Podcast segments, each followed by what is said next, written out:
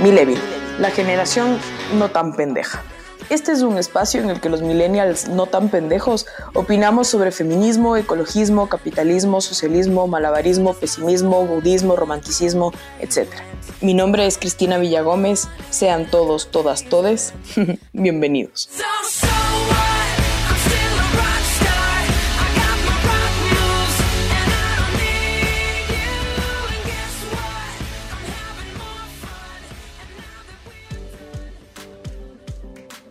En el anterior capítulo hablamos de la apropiación cultural y de por qué esta nueva idea es solo una excusa de los ofendiditos para ofenderse.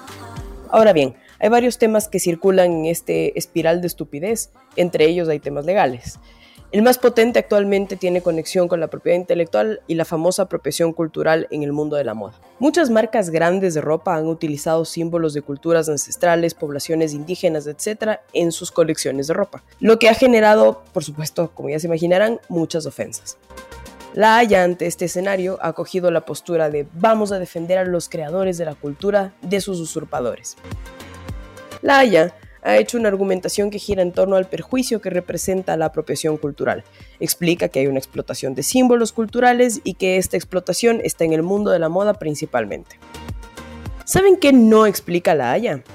No explica qué se entiende por apropiación cultural y tampoco explica cuál es el perjuicio real de que estas marcas usen símbolos de ciertas culturas.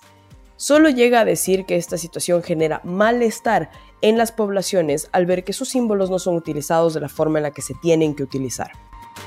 Vamos por partes.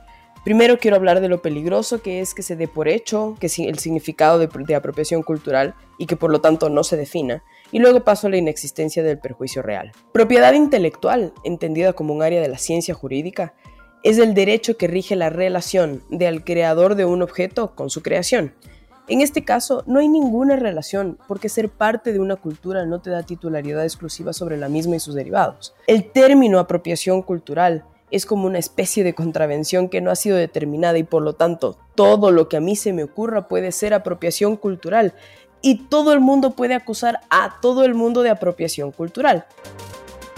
Y es que es así, todo lo que a un millennial con gadejo se le ocurre es apropiación cultural.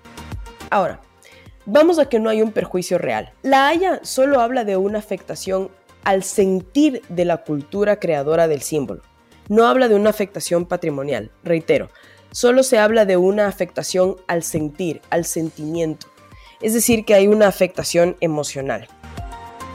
Entonces, esta afectación de la que habla la Haya es intangible, inexistente técnicamente porque no se podría probar, y lo único que nos queda es un afectado que asegura que le han hecho daño y que señala a quien cree que le ha hecho el daño. Por lo tanto, tenemos como prueba el testimonio de quien asegura ser víctima y nada más.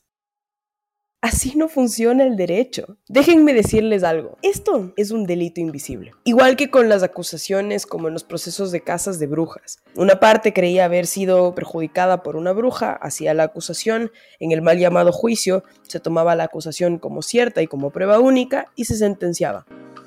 ¿Quién creen que salía ganando?